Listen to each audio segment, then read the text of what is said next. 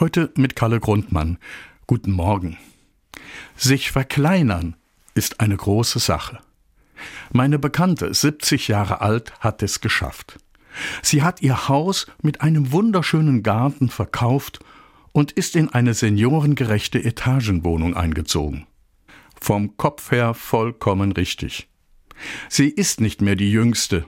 Wer weiß, wie lange sie den großen Garten noch hätte pflegen können und das Haus war für sie allein wirklich viel zu groß. Die neue seniorengerechte Wohnung ist natürlich viel kleiner, dafür mit Aufzug und das Bad ist so gebaut, dass man auch mit einem Rollstuhl gut klarkommen kann. Denn wer weiß, wie es ihr in einigen Jahren gehen wird. Alle sachlichen Argumente sprachen für den Umzug in was Kleineres, aber emotional war das schon eine große Sache. Denn in ihrem Haus hat sie jahrzehntelang mit ihrem Mann gelebt, der aber schon vor vielen Jahren gestorben ist. Die Kinder sind hier groß geworden, große Feste mit der Familie und den Freunden wurden hier gefeiert.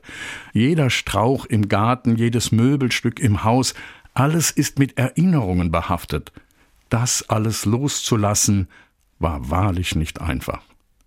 Monatelang hat meine Bekannte ausgemistet.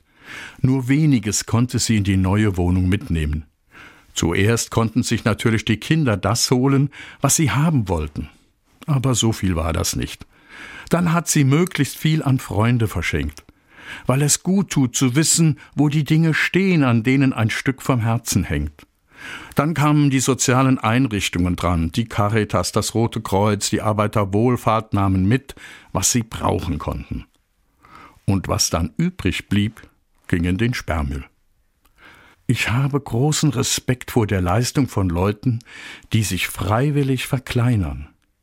Denn irgendwie sind wir Menschen eher darauf programmiert, immer größer werden zu wollen. Eine größere Wohnung, ein größeres Auto, eine längere Reise. Das ist so allgemein der Trend. Dagegen zu stehen und sich zu verkleinern, ist für mich ein Zeichen wahrer Größe. Kalle Grundmann, Koblenz, Katholische Kirche.